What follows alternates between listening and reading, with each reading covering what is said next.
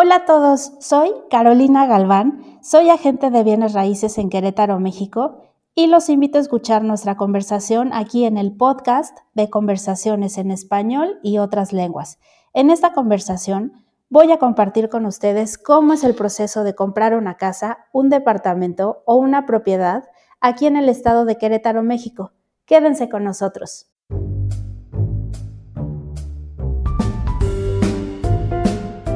Bienvenidos a nuestro podcast de conversaciones en español y otras lenguas. En nuestro podcast pueden escuchar primordialmente conversaciones en español sobre comida, rutinas, vida diaria y otros temas muy útiles para tener una conversación en español. Aquí encontrarán además invitados de diferentes países hispanohablantes para que así ustedes puedan aprender español en un contexto comunicativo. Y ahora, con todos ustedes, Joel Zárate.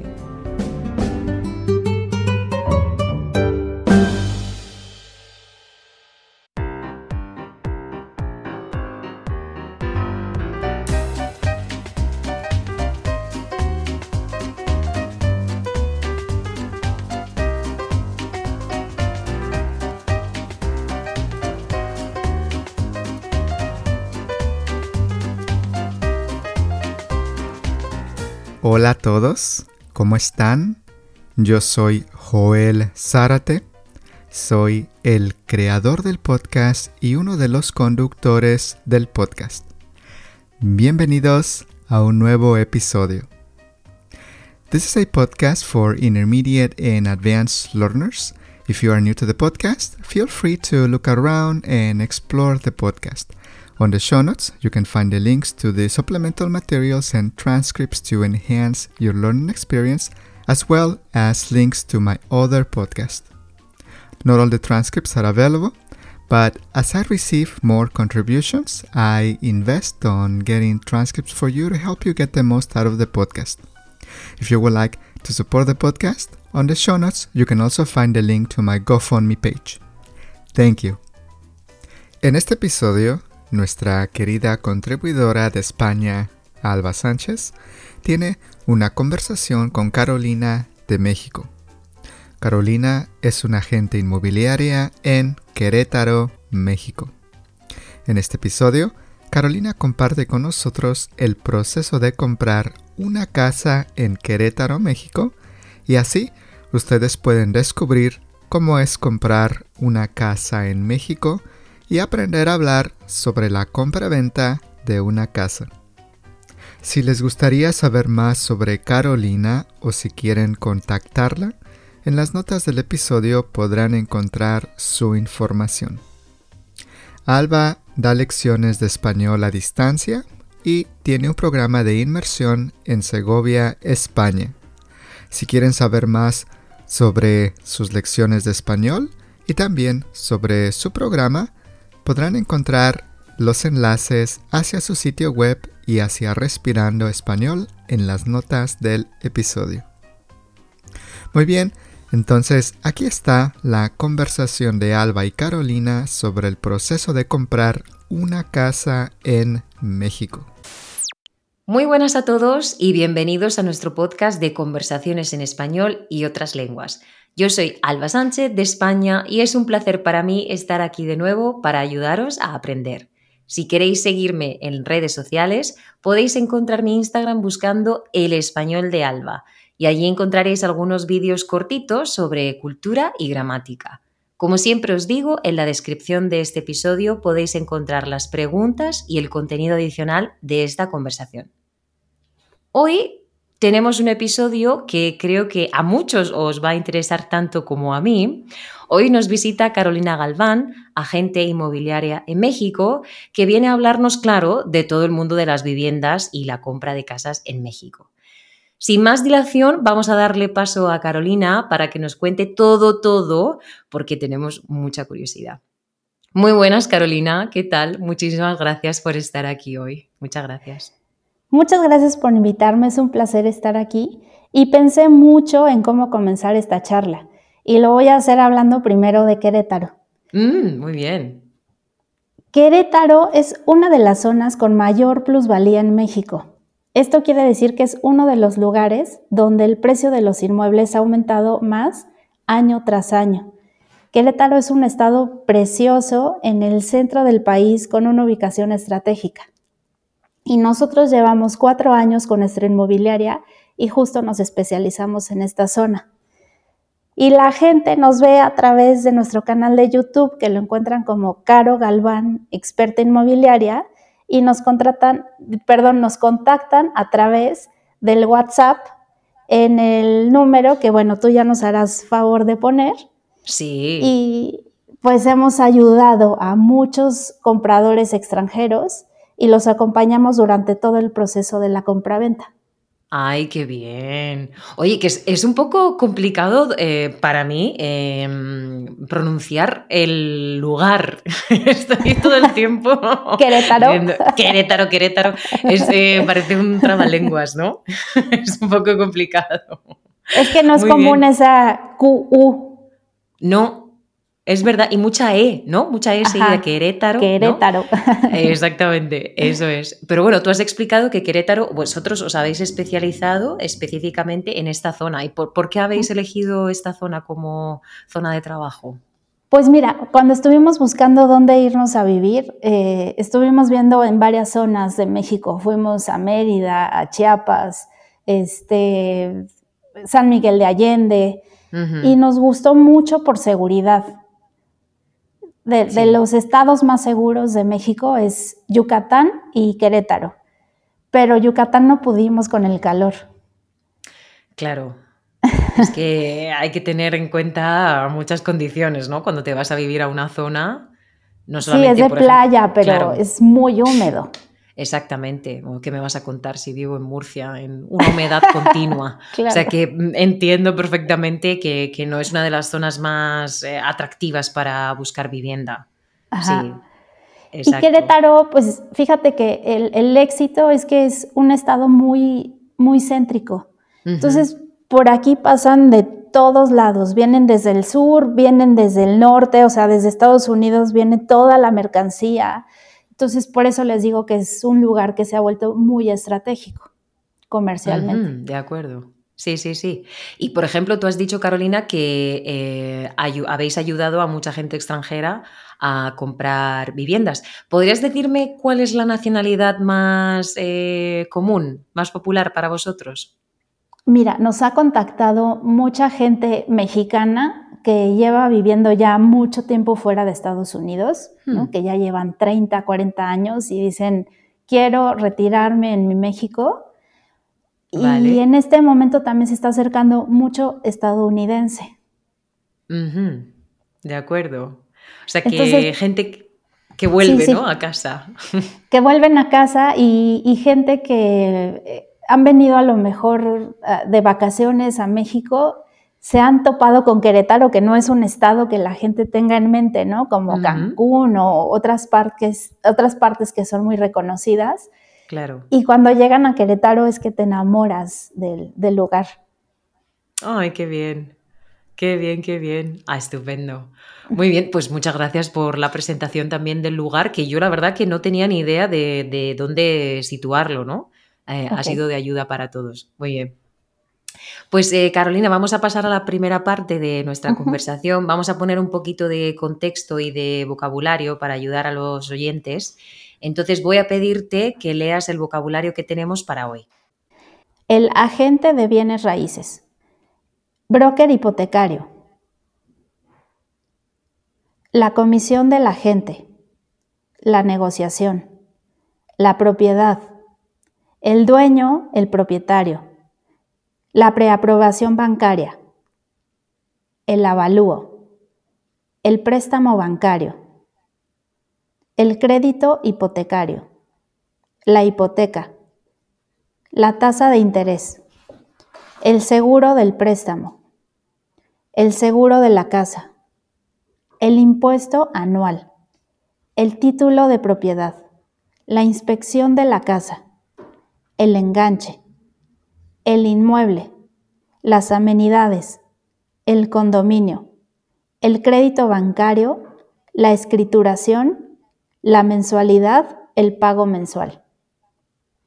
Muy bien, Carolina. Pues de, de ahí lo que vamos a hacer es sacar cuatro palabras de las que hemos visto y yo te voy a pedir que lo expliques un poquito a nuestra audiencia, ¿vale?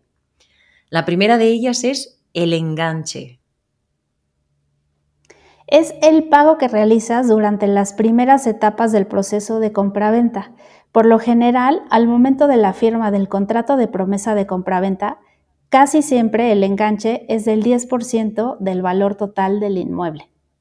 Ajá, vale, muy bien. O sea que es como, viene, me imagino que viene de la palabra enganchar, eso es. Entonces, claro, estás enganchado a la casa. Ya es, eh, es, la primera parte de decir que es tuya. Sí, el primer gancho. Eso es. Muy bien, el enganche. El 10% de la propiedad, ¿no? Varía, ¿no? Pero casi siempre es 10%. De acuerdo, vale, muy bien. Vamos con la segunda palabra, que es la escrituración. La escritura es el documento que valida el, al verdadero dueño del inmueble. El proceso de la escrituración es el que se lleva a través de la notaría en una compraventa y que concluye justo con la firma de las escrituras. Perfecto. ¿Y podrías explicarnos qué es una escritura? Pues es el papel que va a decir que tú eres el dueño de esa propiedad. ¿Y en el papel eh, se describe la propiedad también? Si se ponen las medidas, las colindancias, este, si perteneció a alguien antes, el precio en el que lo estás adquiriendo, los nombres completos, si eres solamente tú el propietario o también hay un copropietario. Muy bien. Perfecto, o sea que ahí está eh, el pasaporte de, la, de la casa, ¿no? Toda la información está en la escritura. Ahí queda todo registrado. Efectivamente, muy bien, muy bien. Ok, vamos con el número 3, el crédito hipotecario. Este es el préstamo que te otorga un banco para la adquisición de un inmueble. Efectivamente, es muy fácil, ¿no? Muy sencilla. No hay más. Imagino que las condiciones, pues las vamos a ver ahora también, pero varían mucho dependiendo de en qué situación económica está el país, ¿no? Sí. Y la persona, sobre todo. Ah, la persona sobre todo. Sí, ahora ya te contaré. No me digas. ok, vale, vale, vale, vale. ok, vale, quizás diferente a España también. Muy bien, vale. Y nos vamos con el número 4, terminamos con el avalúo. Este es la estimación del valor del inmueble y este estudio lo realiza un especialista. Es una persona que, se encarga, va a la casa, ve justo también con qué colinda, si hay más casas alrededor, toma las medidas, ve las características de la casa, dónde está situado y en base a todo eso da un número de, valor de la casa. ¿Y esta persona está contratada por el banco o por la persona individual o cómo Va a depender de la compra. Si la haces a través de un crédito bancario, va a haber dos avalúos, el de la notaría y el del banco. Pero si no hay un banco de por medio, pues nada más manda eh, la notaría al evaluador. De acuerdo, ok, perfecto, muy bien. Estupendo, pues muchas gracias también por explicarlo, pero tengo mucha curiosidad, de verdad, es que tengo muchas preguntas. Eh, vamos ya a las preguntas, por favor. Eh, primero que nada, yo creo que la, primera cosa que se pregunta cualquier persona que nos esté escuchando es, ¿para comprar una casa en México se necesita ser ciudadano mexicano o residente permanente en México? ¿O un extranjero puede comprar una propiedad en México sin restricciones? Ok, mira, hay dos escenarios. Uno es en la zona fronteriza y en las costas, que es la llamada zona restringida, donde los extranjeros no pueden comprar propiedad directamente, sino que solamente se obtiene el derecho de uso, de disfrute de la propiedad, y esto se hace a través de un fideicomiso. Hmm, ¿Y esto qué significa? Que eh, como son tierras eh, valiosas donde puedes explotar, ¿no? O sea, sacar mucho ah. beneficio, nunca vas a ser el dueño, pero sí a través del banco puedes disfrutar de esa propiedad y, como te decía, del uso de suelo. Ajá. De acuerdo. ¿Podrías ponerme un ejemplo de cómo podrías disfrutar ese suelo? Por ejemplo, este, pues te gusta una casa en la playa, entonces no vas a ser el, el, dueño directo, pero sí a través del banco y te puedes ir a vivir a la playa y estar ahí ya, ¿no? Retirado. Ok. Y hacer tu vida. Vale. o sea que tú tienes la función de, de, propietario, ¿no? Disfrutas la casa igual que un propietario, pero realmente en papel no eres el propietario nunca. Hay un intermediario. Ajá. ¿Y esto solamente es para extranjeros o también sirve para ciudadanos mexicanos? No, solo para extranjeros. Solo para extranjeros. Sí. Eso es en el caso de eso, ¿no? De las costas y de las fronteras. En el resto del país, como en Querétaro, que es el lugar donde yo me especializo, un extranjero sí puede adquirir propiedades directamente, solo necesita un permiso de la Secretaría de Relaciones Exteriores. Vale. Y, para este... Sí, sí. Sí, no, no, no es complicado, ¿no? O sea, para este permiso hay varios requisitos. Este, uno de ellos, debes de estar de manera legal en el país. Sí. Es posible que seas turista, pero debes acreditar tu estancia legal y esto lo haces mediante la forma migratoria que te dieron al ingresar al país. Otro de los requisitos es ya tener una propiedad elegida, porque el permiso no te lo dan para comprar cualquier casa, sino una propiedad en específico y para solicitar el permiso tienes que dar la dirección de la casa, las superficies, las medidas y otros datos. Claro. O sea que ya tienes que haber visto la casa y haber elegido la casa previamente antes de hacer eh, este formulario, ¿no? Sí, porque justo en el formulario pues vas a poner todo esto que te están pidiendo y entonces pues nada más te permiten comprar esa casa. De acuerdo. O ese lugar. ok, vale, vale, vale, vale. De acuerdo.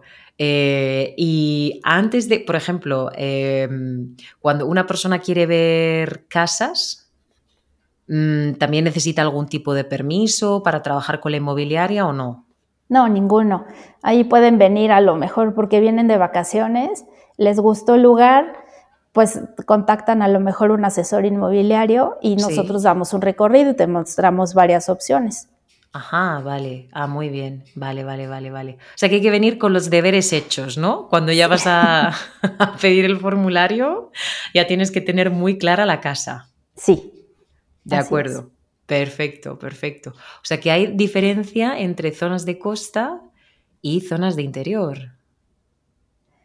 Pues va a ser mucho más fácil en el interior, ¿no? Porque ya nada más se saca ese permiso, tiene un costo que ahorita anda en los cuatro mil y cachito pesos. Y después se tarda un tiempecito en que se tramite. De acuerdo. Y em, ¿Cuándo hablamos de costa y cuándo hablamos de interior? Es decir, ¿a cuánta distancia, sabes exactamente a cuánta distancia tiene que estar la casa para no considerarse costa? Sí, eh, son de 50 a 100 kilómetros. De 50 a 100 kilómetros, ya, que claro, es bastante interior, ¿eh? Sí, sí, sí, sí, sí. Vale, porque estaba pensando, a lo mejor son 5 kilómetros o son 10, ¿no? Claro, de 50 a 100 kilómetros de la costa para considerarse zona de interior. Exacto, restringida. De acuerdo, eso es, zona restringida, de acuerdo. Ok, vale, vale, muy bien, ok. Em, y por ejemplo, para una persona que tiene el dinero disponible para comprar una casa en efectivo, que tiene el capital al contado, ¿cuál es el primer paso a tomar? Es decir, ¿es necesario buscar un agente de bienes raíces para iniciar la negociación con el dueño de la casa o simplemente hablas con el dueño de la casa? Mira, primero es necesario que ese dinero esté en un banco. En México hay un límite en la cantidad que se puede pagar con dinero físico por una ley antilavado que existe. Claro. Entonces, hoy ese límite está en 832.513 pesos. Estamos hablando que actualmente son un poco más de 46 mil dólares. 46 mil dólares, que ya es una cantidad bastante grande ¿eh? para pagar en efectivo. Sí. Y el resto sí se debe hacer por algún medio de pago bancarizado y puede ser a través de una transferencia internacional sin ningún problema. De acuerdo, vale. Y después, cuando ya tengo el dinero en el banco, ¿con quién tengo que ponerme en contacto? ¿Para hacer la compra? sí, exactamente. Si el dueño, por ejemplo, es un dueño eh, privado que no ha contratado una agencia inmobiliaria, ¿es posible esto, vender una casa eh, de una persona a otra persona? Sí es posible, ¿no? O sea, no, no es necesario contar con un agente de bienes raíces, pero la recomendación es que sí lo hagan a través de nosotros porque nosotros verificamos que todo esté en orden, documentos, títulos, adeudos, y te ayudamos con todo el proceso, lo llevamos, ¿no? Desde el principio hasta que vas y firmas las escrituras. Claro, que es un proceso totalmente guiado, que es mucho más fácil, sobre todo si no estás familiarizado con, con el proceso o vienes de otro país, ¿no? Y te resulta más difícil también. Claro, por supuesto. muy bien, de acuerdo, muy bien, ok. Eh, y cuando requieres los servicios de un agente de bienes raíces en México, eh, esto es muy interesante. ¿Necesitas pagarles por su servicio o cobran un porcentaje de la compraventa de la casa? ¿Cómo funciona? Mira, a nosotros el que nos paga la comisión son al agente inmobiliario es el vendedor de la propiedad. El vendedor. Ajá. Y ustedes, pues como clientes compradores, nosotros el servicio es gratuito para ustedes. No me digas, vale. Sí. Vale, vale, vale. Incluso si la persona que ha contratado los servicios es el comprador, pero no el vendedor. ¿Cómo? Es decir, imagínate, yo voy a México, ¿no? Ajá. Y me gusta una casa, quiero comprar una casa, pero eh, el propietario no tiene eh, agencia inmobiliaria, pero yo sí quiero contratar eh, un agente de bienes raíces. Incluso si soy yo la única persona que contrata este servicio, ¿tiene que pagar el vendedor y no yo? Sí. Ah, muy bien. Oye, eso está genial. ¿eh? sí, ahí ya, ahí viene nuestra tarea, ¿no? El contactar al dueño y decirle, tengo un cliente interesado, nos ponemos de acuerdo en la comisión y entonces la persona que vende es el que me paga a mí. Ah, estupendo. Muy... Hombre, suena lógico porque la persona que tiene el dinero eh, en mano, ¿no? Como quien dice, pues es eh, el vendedor en este caso, ¿no? Sí, y pues ahí eh, le estamos dando una ayuda, ¿no? Porque también a esa persona que venda, también le vamos a ayudar en el proceso de la venta ah, de su casa. Porque tampoco hay personas privadas que venden su casa que a lo mejor no se le dan a una inmobiliaria, a un asesor de bienes raíces, y, y también no conocen bien el proceso. Claro.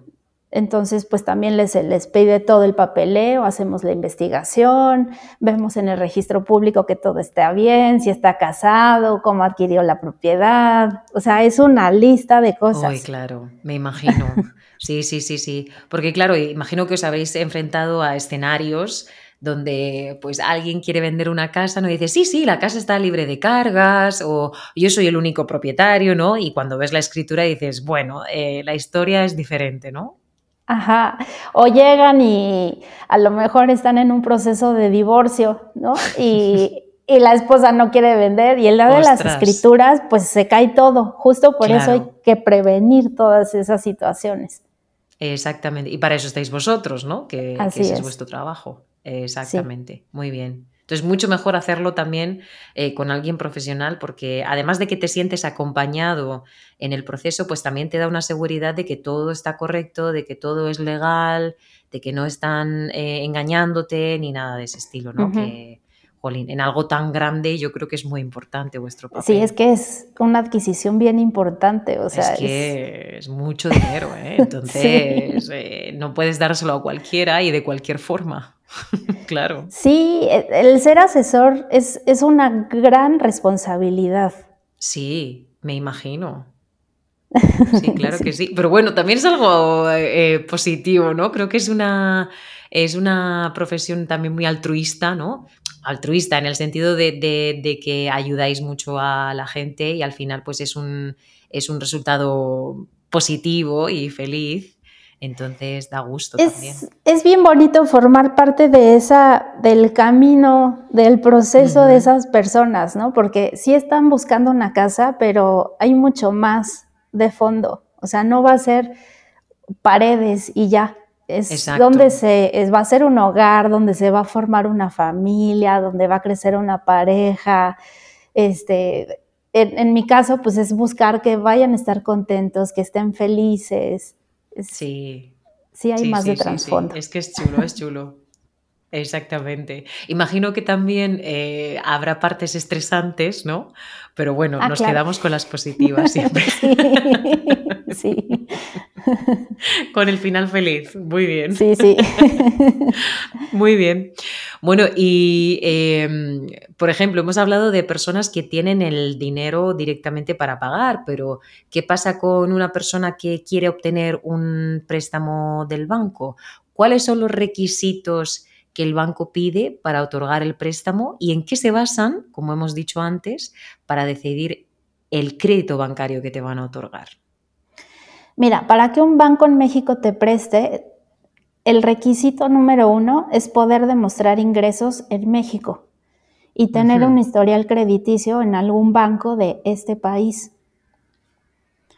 Hay un par de bancos que prestan dinero a mexicanos trabajando en el extranjero, pero solamente a mexicanos. De acuerdo. Entonces es bastante complicado, ¿no? Eh, para un extranjero tener un crédito. Pues si ya lleva tiempo residiendo en México y él tiene cómo demostrar que ha estado aquí y, este, y que tiene aquí su nómina, su trabajo, sí se puede acercar y, pedir el préstamo, ¿no? Y ya el banco le dirá cuánto es lo que le otorga. Claro, pero la situación que hemos puesto, por ejemplo, de un turista que viene a una zona eh, a Querétaro y se enamora de la zona y quiere comprar una casa, pues va a necesitar tener el dinero ya. O ver en su país qué tipo de crédito también le pueden dar. Ah, de acuerdo, ok, que te puede prestar tu país también de origen para comprar. Pues sí, porque hay algunos préstamos donde dicen, tú vas a tu banco y, y le pides el dinero, ellos te lo van a dar a tu cuenta y tú con ese dinero en la cuenta, pues ya podrías hacer la compra acá. Ah, de acuerdo. Vale, vale, vale, vale. Ok. Y para mexicanos que quieren pedir o residentes que quieren pedir un crédito, ¿cómo funciona? Ahí, de momento hay un par de bancos, ¿no? Que sí hemos tramitado el crédito desde Estados Unidos. Este, aquí lo que yo siempre les aconsejo es acercarse a un broker de tipo bancario que ahí tengo un par de contactos con los que trabajo mucho. Ellos son los que les hacen las preguntas adecuadas porque van a ver cuánto ganan, la edad que tienen, en cuánto tiempo quieren pagar el crédito. Hay muchas variantes y en base a eso les van a decir, ah, pues el banco te presta, no sé, cuatro millones. Y a partir de ahí es donde yo les recomiendo, primero vean si se les otorga el crédito, cuánto les van a dar y después entonces ya buscamos la propiedad para no buscar primero la casa y después se, les rompa el corazón. Claro, que esto es lo que suele pasar, ¿no? Que tú ves una casa, te enamoras y luego dices, mm, eh, no es posible comprarla, ¿no? Claro, se sale de mi presupuesto. Sí. Eso es. Vale. Y, los bancos se van a basar sobre todo en la capacidad de pago de una persona, ¿no? En los ingresos, en el grado de, endeudamiento que tengan. O sea que a lo mejor y pidieron más cosas o están pagando también un coche, otra propiedad, todo eso pues también va a, depender del préstamo que te van a dar. Y también hay que tomar otras cosas en cuenta, como el buen o mal historial crediticio. Vale, ¿podrías explicar un poquito esto? Sí, pues em, eh, en México, no sé cómo sea en, Estados Unidos o en España, pero existe, por ejemplo, el buró de crédito, ¿no? Donde a lo mejor no pagaste una tarjeta o tu, tu teléfono, ¿no? Tu estado de teléfono. Ah, vale. Y todo eso te va manchando tu historial crediticio. En el buro de crédito. Y entonces cuando tú te vas a acercar a pedir, dicen, no, tú no eres buen pagador. Ostras. Tú traes ahí deuditas, ¿no? Y entonces ahí de entrada ya te niegan el crédito. ¿En serio? Y no, no, importa si es una deuda pequeña o es una deuda más grande. La tendrías que saldar para limpiar tu, tu buro de crédito. De acuerdo, ok. o sea, sí puede salir, ¿no? Pero primero límpialo y después ya vemos.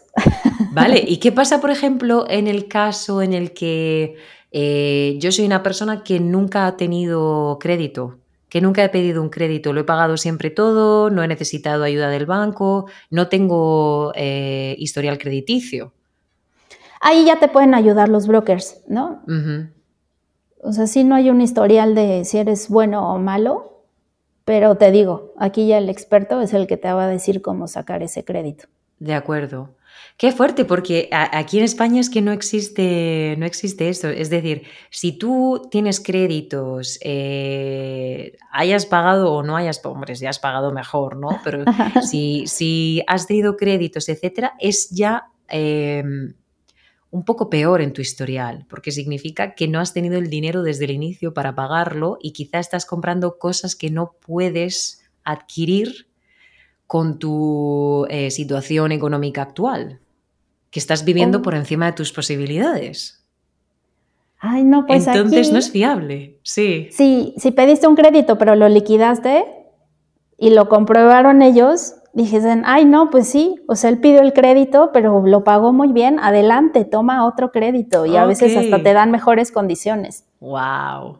Ok, aquí no, aquí tienen en cuenta, madre mía, si yo, eh, fíjate que este año compré una casa, aquí en España también, y pues justamente hablábamos de esto, ¿no? De siempre miraban la cuenta y decían, ay, qué bien, no tienes nada, no tienes créditos, no has pedido créditos nunca, no tienes deudas, no tienes... Fantástico, es candidata ideal para, para este tipo de créditos, porque es verdad que lo ven como algo... Eh, no negativo quizá porque, bueno, pues puedes pagarlo y ya está. Si necesitas pedir un crédito, pues nadie te va a matar por ello. Pero como que mm, quizá estás viviendo por encima de tus posibilidades o quizá deberías comprarte algo más barato dentro de tus oh. posibilidades también. Sí, sí, sí, sí, es verdad, es verdad. Limitan, ¿no? Limitan. Un poquito, Sí, sí, sí. Y también quería preguntarte a propósito de esto, si tu profesión influye, porque has dicho, por ejemplo, lo del salario y, de cuánto dinero dispones en el banco, pero, por ejemplo, aquí en España el hecho de ser autónomo, pues es un poquito más complicado para obtener créditos también, más que si eres, por ejemplo, un eh, funcionario, que es un trabajador del gobierno, que tienes un salario fijo, unas... ¿Eso también influye? Mira, ahí sí tendríamos que preguntarle al experto. Hasta donde yo he visto, es que todas esas preguntas que ya son como, mm, por decir, más delicadas, de cómo son tus ingresos, de dónde vienen, cuánto ganas, sí. este, si es estable o no es estable, no si eres autónomo. Sí, ahí ya siempre los conecto con el broker, ¿no? Y justo yo me hago a un lado y todo eso que son datos más duros, lo ven nada más esas dos personas. Muy bien. Entonces, esa sería una pregunta a, resolver para después. Exacto. No, hay problema, no hay problema en absoluto. Traemos un broker también, nos lo, nos lo ponéis y, lo entrevistamos también. genial, genial. Muy bien, Carolina. Bueno, em, imagino que cuando alguien compra una propiedad, pues eh, tiene derecho a revisarla, ¿no? a inspeccionar la casa antes de finalizar la compraventa de esta. ¿Cuál es el proceso a seguir en este caso? Sí, por supuesto que tienes derecho a verificar e inspeccionar la propiedad. Este, pues normalmente eso lo ves en el recorrido, ¿no? Cuando llegas hay cosas que a veces son muy visibles. Claro. Si hay grietas, humedades, o si es una casa totalmente nueva, pues no deberíamos encontrarle defectos.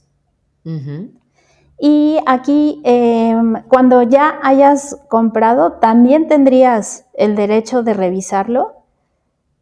Y todo eso eh, se tiene que poner en el contrato de lo que te están prometiendo. Ajá.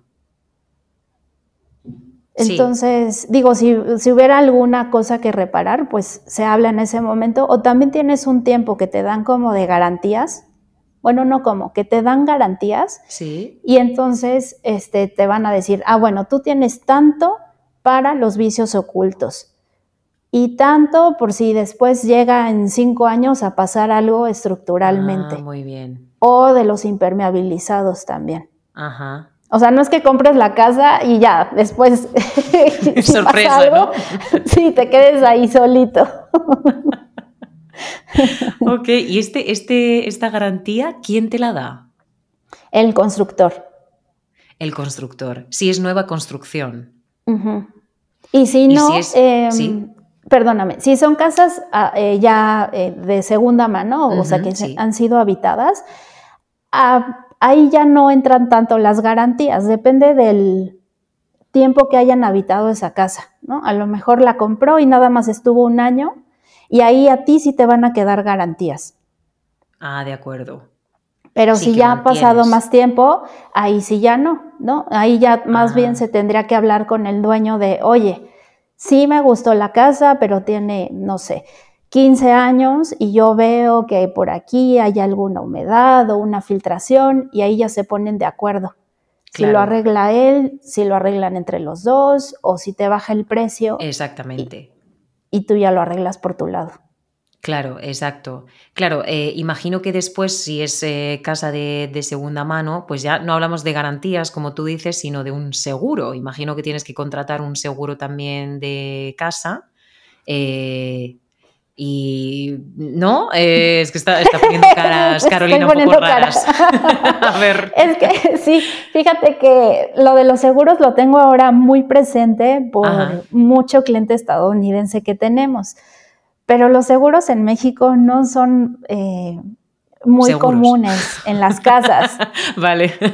o sea, como que nadie dice, ay, voy a comprar mi casa y tengo que pensar aparte en cuánto voy a pagar para el seguro, ¿no? Por si pasa algo. No, no tenemos esa cultura. Ok, entonces, si yo estoy viviendo, como tú has dicho, un año en la casa, después de comprarla, la casa es de segunda mano, no tengo garantías del constructor y se rompe, yo qué sé, el calentador de agua, ¿a quién llamo? Al plomero. ¡Ay, no! ¿Qué me dices? O sea, no hay nadie que me garantiza que me van a arreglar eh, si tengo un problema. O sea, tengo que encargarme yo del problema.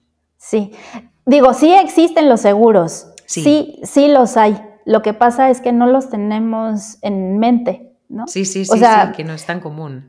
Mi mamá hasta hace algunos años contrató un seguro para su departamento porque vive en la Ciudad de México, pero lo pagó porque ahí tiembla mucho. Ok, vale. Entonces dijo, necesito asegurar mi patrimonio. Claro, claro, claro. Pero donde tú crees que no hay como riesgo, no, no es parte de. Me hace gracia como donde tú crees que no hay riesgo, ¿no? Pero ¿qué, qué tipo de riesgo, no? Claro, claro, claro. Porque aquí un seguro, bueno, un seguro eh, inmobiliario, un seguro de casa es obligatorio cuando tú compras una casa en España. Es un requisito. Y en Estados Unidos también. Claro. Es decir, si no contratas el seguro del banco, que normalmente son basura, eh, tienes que contratar uno por ti misma, pero tienes que contratarlo antes de finalizar la compra de la casa. Ya tiene que estar asegurada antes de firmar la escritura. Eh, entonces, para nosotros es algo muy habitual, ¿no? Y el seguro te cubre cosas muy pequeñas muchas veces, ¿no? Muchas veces en el seguro está incluido, pues, que venga un profesional a casa a instalar un mueble dos veces al año, por ejemplo, ¿no? Entonces tú puedes llamar a un manitas, ¿no? Como se llama un manitas, y viene a casa y te instala un mueble que has comprado en Ikea, por ejemplo, porque está incluido en tu seguro. Claro. Entonces, para mí es muy raro escuchar que no es necesario, ¿no? O que no es común. Sí, no, por ejemplo, yo ahorita tengo que hacer algunas reparaciones en casa porque salieron algunas humedades y así de que pues ya ha pasado tiempo y ahora estoy cotizando, ¿no? con qué trabajador va a venir pues a reparar lo que tenga que hacer o pintar la casa o lo que se tenga. Ok, claro, todo eso se encarga el seguro aquí. Exactamente. Sobre todo si no es tu culpa, ¿no? Porque si es tu culpa, bueno, pues lo siento mucho. Pero si son humedades, como tú has dicho, pues el seguro tiene que encargarse de eso. Claro. Ok, ah, qué curioso. Sí. vale, vale, Las diferencias. Sí, sí, sí, sí, desde luego, desde luego. Vale, entonces, vale, eh, volviendo a las preguntas, Carolina. Si yo encuentro mm, durante el periodo de inspección eh, daños estructurales, como grietas, como tú has dicho, ¿qué tengo que hacer? Es, eh, bueno, me voy a repetir un poquito. Ahí con el, si es con un dueño que estamos viendo directo en la casa, que no es una constructora, podemos platicar, ¿no? Así de, oye, pues sí me interesa la casa, pero veo que aquí tiene esta grieta o cualquier daño que veas. Sí. ¿Lo vas a reparar? Porque hay gente que va a vender la casa y te dice, no te preocupes, de los daños que veas, yo te la voy a entregar al 100%. Vale. Nada más que estoy esperando a que sí salga el comprador para que ahorita, pues si se deteriora más, pues ya nada más se arregle en una sola vez, ¿no? No ir reparando de poquitos. O eh, tengo también clientes que dicen, no, déjame la casa así ¿Cuánto me bajas el precio? Y yo, yo meto a reparar. Ok. Sí, sí, sí. ¿Y, qué crees que sale más rentable? Yo creo que el que va a comprar la casa la va a reparar a conciencia. Y el que la va a vender, pues va a hacer las reparaciones, pero un poco por encima. Exactamente. Sí, Además, si, si, tienes la oportunidad de repararla, pues muchas veces puedes hacerlo a tu gusto también, porque ya es una cosa, como tú has dicho, una casa para ti. Entonces lo vas a hacer a conciencia. Sí. Pero... Y, bueno, también si no se llega a un acuerdo, pues se echa para atrás la compra. Ok, vale. ¿Te ha pasado alguna vez que no, no se ha llegado a un acuerdo? Ese, ese también es nuestro trabajo, siempre estar ahí mediando y hacerles ver a los dos que cuál va a ser el mejor escenario. Entonces, hasta ahorita no me ha pasado ah, muy que bien. se caiga por algo así. No. vale, de acuerdo. Sí, que es fácil llegar a un entendimiento, ¿no? Uno de los dos tiene que llegar a un acuerdo, claro, es, es normal. Muy bien. Sí, porque aparte hay un interés de las dos partes. Claro. Entonces, sí, has visto tantas casas o, o traes una casa en mente, pues no la vas a soltar tan fácil. Sí. ¿no?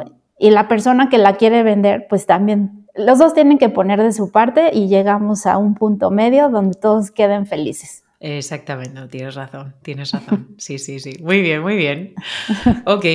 Em, pero bueno, hablando, por ejemplo, de, precios y de, ofertas y de bajar el precio por daños estructurales, por ejemplo, eh, ¿En México es frecuente ofrecer la cantidad que piden por la casa o se hace una negociación, se ofrece un poco más o se ofrece un poco menos? Mira, México es muy grande ¿no? y hay muchos mercados inmobiliarios que se comportan de diferente manera. Sí. Pero en general sí es posible negociar un poco abajo el precio de venta. Comúnmente es entre un 3 a un 5% aunque esto, te repito, cambia mucho de la ciudad. Y sí hay lugares con mucha demanda y poca oferta donde el que oferta más es el que se lleva a la casa. Wow. Ok, madre mía. ¿En qué zonas? ¿En qué zonas hay mucha demanda así? Eh, pues ahorita está muy de moda toda la zona de Cancún. Sí. Entonces ahí, pues ahí, el, por ejemplo, sí hay mucho mercado estadounidense que también tienen esa cultura, ¿no? Donde la casa que se pone, más bien van ofertando para quedársela y entonces esa oferta va hacia arriba, hacia arriba, hacia arriba, hacia arriba, hasta el que gane. y, y entonces es la oferta que toman. Pero en general la cultura en México pues siempre es así como ¿Y cuál va a ser el, mejor precio? ¿no? Claro, hombre, por supuesto. Es que yo, también lo creo así, ¿no? Es decir, tú pones un precio que es lo que tú quieres ganar por la casa, pero siempre tienes que estar abierto a negociación porque por mil euros o dos mil euros yo vendo la casa o compro la casa, ¿no? Yo no, no... Bueno, no estamos hablando de 20.000 euros, ¿no? Pero quizá 1.000 euros, 2.000, 3.000, pues eh, sí, se puede negociar, claro que sí. Sí, justo ahí es donde va a entrar, depende el que venda y la urgencia de venta. Exactamente, sí. Porque eh, habrá gente que diga, no, pues es que yo puse el precio al límite, ya no estoy ganando nada, yo ya no le puedo bajar más. y, y a lo mejor la negociación es bien bajita, 50 mil, 25 mil pesos. Y hay otros donde dicen, eh, no sé, porque son inversionistas y se dedican a estar construyendo y prefieren así de, no, yo ya quiero el dinero porque me voy a la siguiente construcción y yo te bajo 100 mil pesos, 150 mil pesos. Eso es, exacto. Como tú has dicho, depende de la urgencia del vendedor y también del comprador. ¿eh? En muchas ocasiones, si, si, le gusta mucho, mucho la casa dice, mm, venga, vale, por, por, por, un poquito de dinero, no un poquito más, no me voy a pelear ni voy a dejarla escapar. También está ese ejemplo. Claro, exacto. Yo creo que en España nunca he visto, a ver, yo tampoco tengo mucha experiencia en esto, pero nunca he visto tampoco eh, el precio al alza es decir, que la casa se oferte por 90.000 y alguien diga, no, yo te voy a dar 93.000. Eh, dirías, eh, sospecharías muchísimo ¿no? de, dónde vienes de dinero. no me interesa realmente. Sí, sí, sí. sí ese, fenómeno pues también muy pasa mucho en Estados Unidos porque eh, hasta donde tengo entendido, lo que nos dicen los clientes es que la demanda es mucha, y son pocas las casas. Entonces, pues ahí es una maravilla, ¿no? Para el asesor inmobiliario, yo creo. Tú verás. Claro que sí, claro, venga, subid, subid, ¿quién da más? así de mi casa está en 3 millones, yo te doy 4. Madre mía. Sí, bueno. Es que es una locura, ¿eh? Yo, vamos, no podría imaginarlo, pero, pero sí, claro, sí, sí, sí, es cierto. Sí. Muy bien, ok, siempre para abajo. Hay que, hay que tirar un poquito, hay que negociar para abajo. Sí, sí. Un poquito, un poquito, eso es. Muy bien. Con ese dinero puedes em, comprar unos muebles o unos adornos, una decoración. Entonces, siempre puedes sacar un poquito de rentabilidad de eso. Sí. Eso es. Sí, sí, o darle una propina al agente inmobiliario, ¿no? También. Eso, fíjate que también es cultura de extranjeros. Eh, pocos mexicanos nos ha tocado, ¿no? O sea, muchas gracias, fuiste muy amable. que, al final, digo, es un, es un lindo detalle, pero tampoco voy por eso, ¿no? Entonces. Sí, por supuesto. Si sale, muy bien, y si no, también. Nada, es de, bien nacido ser agradecido, ¿no? Ya está, se dar las gracias y ya está, muy bien. De acuerdo. Vale, Carolina, vale, pues vamos a imaginar que el dueño ha aceptado la, la oferta. Entonces, ¿cuánto tiempo tiene que pasar para eh, formalizar la compraventa y poder habitar la casa?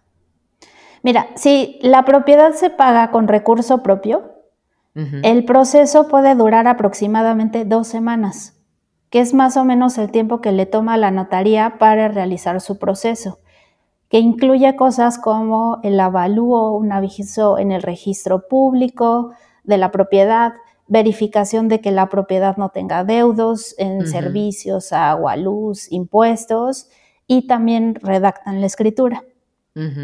Dos semanas, poquito tiempo, ¿eh? Sí, se hace muy rápido, el proceso es muy rápido. Si todo está en orden, tu casa la tienes firmada rapidito.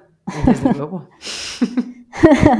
y después también hay que tomar en cuenta que si eres extranjero, el permiso de la Secretaría de Relaciones Exteriores puede tomar un tiempo y hay ocasiones que nos hemos esperado dos o tres meses o hasta un poco más. Vale. Sí. Si la compra es por medio de crédito bancario, el proceso del banco toma alrededor de tres semanas. Una vez que ellos ya tienen toda la documentación de las dos partes. Y en paralelo, la notaría también va haciendo su proceso, por lo que una compra de este tipo toma alrededor de un mes por lo general. Vale. Y el proceso típico es el siguiente. Vale. Primero se elige una propiedad y se hace el apartado que mencionábamos hace un rato. A la semana o dos semanas después de la firma de un contrato de promesa de compra-venta, es donde se paga el enganche, que por lo general es del 10%. Y el resto se paga en la notaría al momento de firmar las escrituras. De acuerdo. Sí. Sí, sí, sí, sí.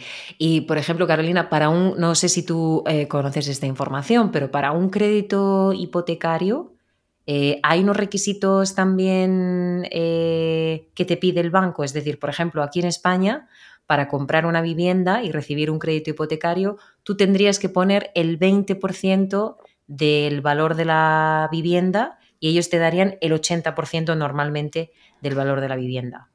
Aquí lo más que te llegan a prestar es el 90%. Lo máximo 90% del valor total.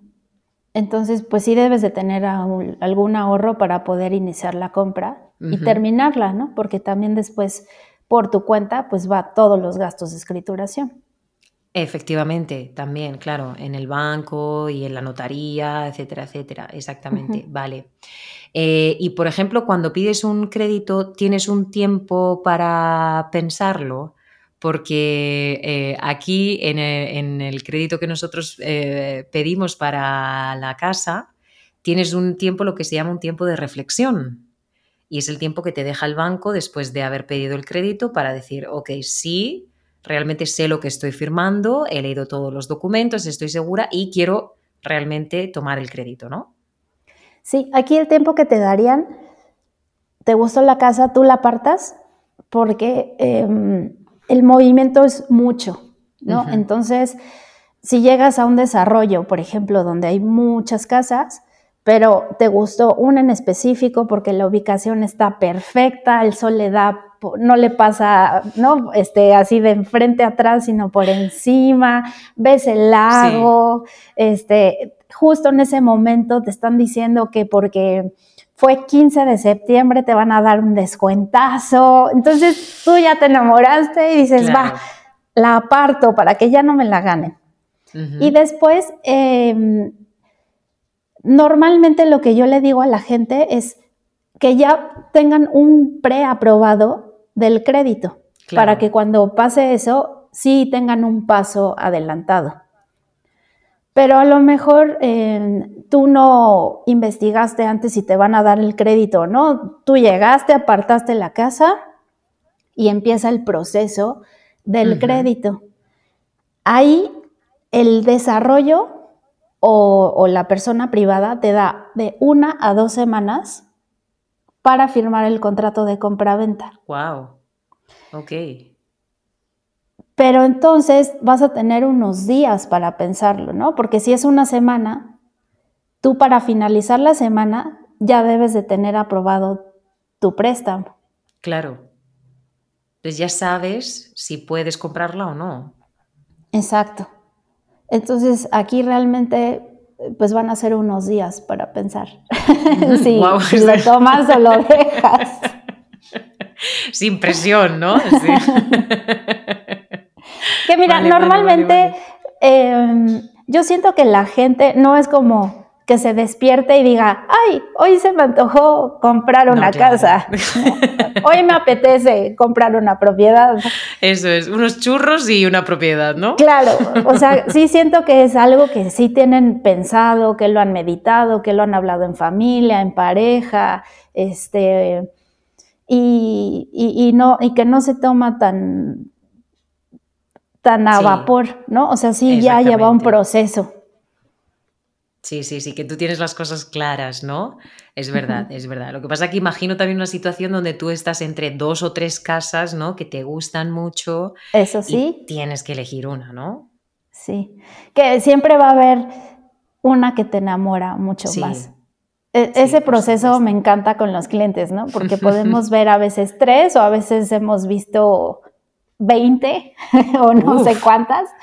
Sí. Pero es muy mágico el momento en el que entran a la casa que les gusta, porque les cambia la cara, la mirada, cambia por completo, así toda su aura, ¿no? o la energía, no sé. Pero sí se nota inmediato cuando dicen, es que esta es mi casa sin hablarlo. Es verdad. Es que es también especial eso, ¿eh? Es que es un sentimiento que cuesta tenerlo también con casas, sí. Sí. Sí, sí, sí, sí. Tiene que tener unas cositas muy especiales para ti. Claro que sí. Eh, porque a veces pueden llegar a la casa que ni siquiera habían pensado, ¿no? O sea, claro. Me sueltan una lista de requisitos y vemos todas esas casas y ninguna les llena. Y llegamos a una que ni siquiera les había cruzado por la mente y esa es la que les enamora. Es verdad. O en una zona que no habían pensado también. Eso suele pasar. Sí, sí, sí, sí, Yo es que me guío mucho por, por sensaciones, ¿no? Como, como tú dices. Y cuando estábamos buscando casa para alquilar en un primer momento, em, fuimos a una zona que está muy cotizada aquí en, en Murcia en mi ciudad y que todo el mundo, ay, qué bien esta zona, esta zona, madre mía, esta zona está en desarrollo, ta, ta, ta. Y yo cuando llegaba a la zona, yo tenía unos dolores de estómago, Carolina. De verdad, ¿eh? Yo llegaba a la zona, llegué, y fuimos dos o tres veces a propósito. Digo, a ver, yo qué sé si es un día raro, ¿no? Pero es que llegaba a la zona y decía, ay, qué mal me siento, me duele el estómago, no me, no me gusta la sensación que tengo en esta zona. Y después en una zona que yo nunca había pensado que podría vivir, pues eh, acabo comprándome una casa, ¿no? Así pues es. Es que esa es la vida, ¿no? Con todo. Sí, eso siempre les digo a los clientes. Es bien importante que te fijes en todo, o sea, nada más como en llegar y ver la casa, o sea, que veas el entorno, este, qué va a suceder con esa propiedad, ¿no? A lo mejor a ti te gusta muchísimo, pero también piensas a futuro. Yo no sé si va a ser tu casa de toda la vida o en algún momento la vas a vender. Va a ser fácil después de revenderla. Es que hay muchísimas cosas que pensar y ver. Tienes un espacio debajo, te pueden poner un restaurante, un bar, o que te pueden poner un bar de copas hasta las 3 de la mañana, ¿no? Entonces, todo eso son factores a tener en cuenta, es verdad. Y hay que tener una mente abierta para, pues como tú dices, ir a la casa y decir, vale, tienes que mirar más cosas además de lo que está en tu lista. Así es. Eso es. Muy bien. Muy bien. Muy bien. Bueno, vamos a hablar de números, Carolina. Eh, ¿Cuál es el interés actual ahora mismo en el año 2023 para un préstamo? Y dime si el interés en México es fijo, variable o cómo funciona. Ok, mira, las tasas han ido subiendo. Al principio de año estaban por ahí del 9%. Wow. Y en este momento ningún banco tiene una tasa inferior al 10.5%. Madre mía. Son altas. Es mucho, ¿eh? Sí. ¿Qué es lo habitual? ¿Qué, qué, qué intereses habéis tenido en años anteriores? Es que, mira, también va, bueno, eso no depende de la zona, pero anda, es, que depende el año, pero pues han estado en 7, 8%, pero este al iniciar el año subió, subió bastante. Madre mía, un 10% es mm, muchísimo, ¿eh? Muchísimo, sobre todo si tienes que pagar el crédito en todos los años, ¿no? Que tú dices, vale, lo saco a 20 años o 25 años, pero tengo pensamiento de pagarlo en 10, por ejemplo, ¿no? Pero si de verdad quieres pagarlo en los 25 o 30 años, madre mía, es que estás pagando dos casas prácticamente. Sí, te sale más caro. O sea, lo que yo sí siempre les aconsejo a las personas es que ahorren lo más que puedan. Para dar un mayor enganche, que no sea el 10%, que sea más alto, para que tus mensualidades te queden mucho más bajas. Exactamente. Sí, sí, sí, no, es que es necesario, ¿eh? madre mía, con un 10. Aquí tenemos un, un 4, un 5 y estamos eh, que nos tiramos de los pelos. O sea, que no me quiero imaginar eh, cómo una persona puede afrontar un 10% de una hipoteca, ¿no? Que es muchísimo dinero. Son cosas que a mí también me sorprenden, ¿eh? En México. O sea, de repente digo, ah, es que hay de verdad mucho dinero en México. O sea, como que la gente cree que que a lo mejor es, hay mucha pobreza o poco adelanto y así, pero no, es todo lo contrario. Sí, porque los, tipos de interés suben eh, precisamente para frenar un poco la economía, ¿no? Es decir, vamos a parar el carro. Pero a pesar de eso, la gente sigue comprando y consumiendo, ¿eh? Y, bueno, fíjate que también a lo mejor no es desalentar así de no agarres un crédito, ¿no? No, claro. así no te compres tu casa. Pero a veces es la única manera de adquirirlo. También eh, a lo mejor sí llegas en este momento y, y, como, por ejemplo, Querétaro se sigue desarrollando, pues ahorita hay un número de casas en las que todavía las encuentras en un precio medio bajo, ¿no? Abro comillas, pero que si te esperas a lo mejor ahorrar y dices, no, regreso en dos o tres años, pues esa casa ya va a estar mucho más cara. Claro, claro. Entonces va, de repente va a ser como que estás tratando de alcanzar la casa y no vas a llegar a, lograr comprarla. Aquí lo que también puede pasar con el crédito es que hace muchos años, si tú pedías un crédito, lo tenías que cumplir como lo habías sacado, ¿no? Así de, tú te habías comprometido a pagar tanto en tantos años y así tenía que ser.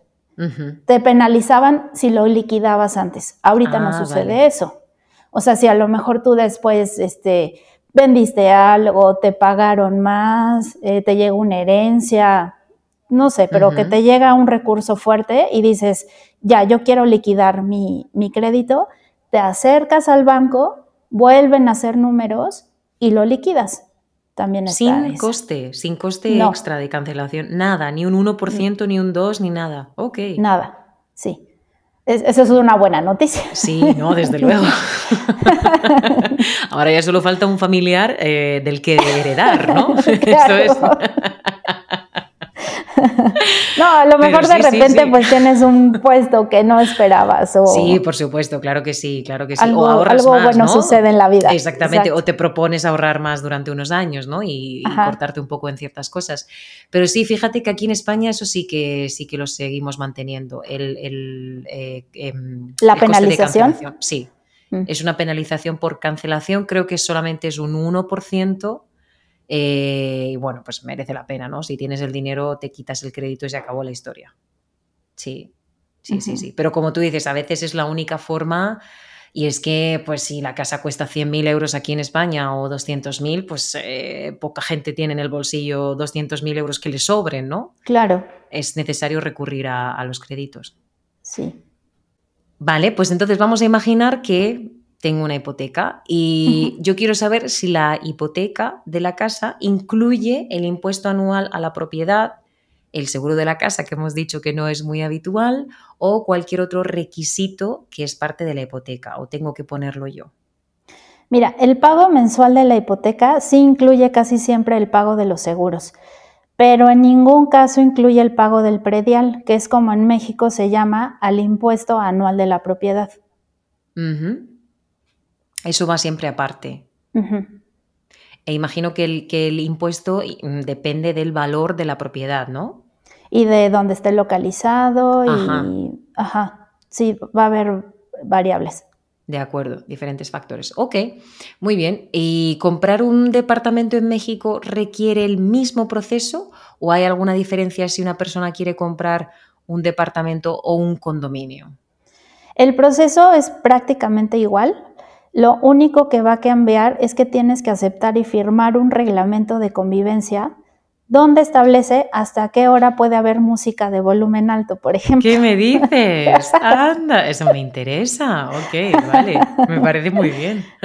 Sí, pues es como justo la sana convivencia, ¿no? Así de, a ver, eh, pues hay, eh, en Querétaro ahora hay muchos desarrollos con amenidades. Y las amenidades, pues es una alberca, un salón de usos múltiples, algunos con gimnasio, con diferentes cosas. Y es de, tú los puedes usar cuando quieras. Pero si vas a tener una fiesta, pues se reserva, se deja un depósito, si todo ah, está en orden, se te regresa o una parte se queda para la limpieza. Muy bien. Este, vas a poder usar esos espacios, pero como las casas están algo cerca, es de no dañemos a los vecinos y la música puede estar hasta las 8 de la noche. Vale. En, en esos espacios. Después, si en tu casa también tú vas a tener un evento, lo puedes tener, tú puedes seguir la fiesta hasta las 5 o 6 de la mañana, Vale. pero sin molestar a los vecinos, ¿no? De. Hasta una hora, pues bájale el volumen de tu música. Es que eso me parece, de verdad, muy cívico y muy lógico. Sí. Porque es que de verdad te toca un vecino, eh, y perdón por la palabra, toca pelotas, pero te toca un vecino así eh, que tiene una terraza que justo da a tu dormitorio y te tiene ahí las fiestas todos los fines de semana y tú mm, quieres bajar y cagarte en todo lo cagable, ¿no? Eh, porque no, no- no puedes decir, no puedes decir otra cosa. Y es verdad, me parece muy lógico y muy cívico y muy necesario. Esto Sí. pasa, también voy a abrir un paréntesis, en las zonas nuevas que se están haciendo en Querétaro. Si vamos al centro, pues no, no va a pasar eso, ¿no? Claro, El vecino claro, te va ya a te- decir, entra a la fiesta o a ver qué le haces, yo no le voy a bajar. Llamas a la policía, ¿no? ¿A, quién puedes llamar en esas ocasiones? Madre mía. Claro, o te, te unes, ¿no? Que yo creo que es Sí, mejor claro. también en ese caso. Pues sí. Claro, claro, claro. Pues me parece muy bien que se haga en, en zonas nuevas y, como tú dices, es de, es de convivencia, es, es lógico. Claro que sí. Sobre todo si tienes zonas en común. Muy Sí, bien. Sí se agradece. Exac- exactamente, exactamente. Muy bien. Vale. eh, y por ejemplo, las casas que se compran, eh, ya sea de nueva construcción o de segunda mano, ¿incluyen los muebles y los aparatos electrodomésticos como, yo que sé, una televisión o una alacena en, el com- en la cocina, el comedor, un refrigerador, una estufa u otros muebles o tienes que comprarlos tú? No es común que las casas ya se vendan totalmente amuebladas. Sí hay algunas ocasiones que esto sucede, ¿no? Porque el que va a vender, pues se va a cambiar de país y qué voy a hacer con los muebles y entonces te la vendo Claro. tal como la ves. Pero el, el- lo común es el equipamiento de las casas, por lo general se vende con estufa, con horno convencional, algunas veces el, eh, la adaptación para poner lavavajillas, el mobiliario Vale. de carpintería, closets, lo de la cocina, gabinetes, vestidores, canceles de baño, en pocas ocasiones con espejos en la casa, Vale. ¿no? pero el mobiliario que se entrega a la casa es muy básico. Sí. O sea que cocina está construida, baño está construido, pero a partir de ahí es cosa tuya.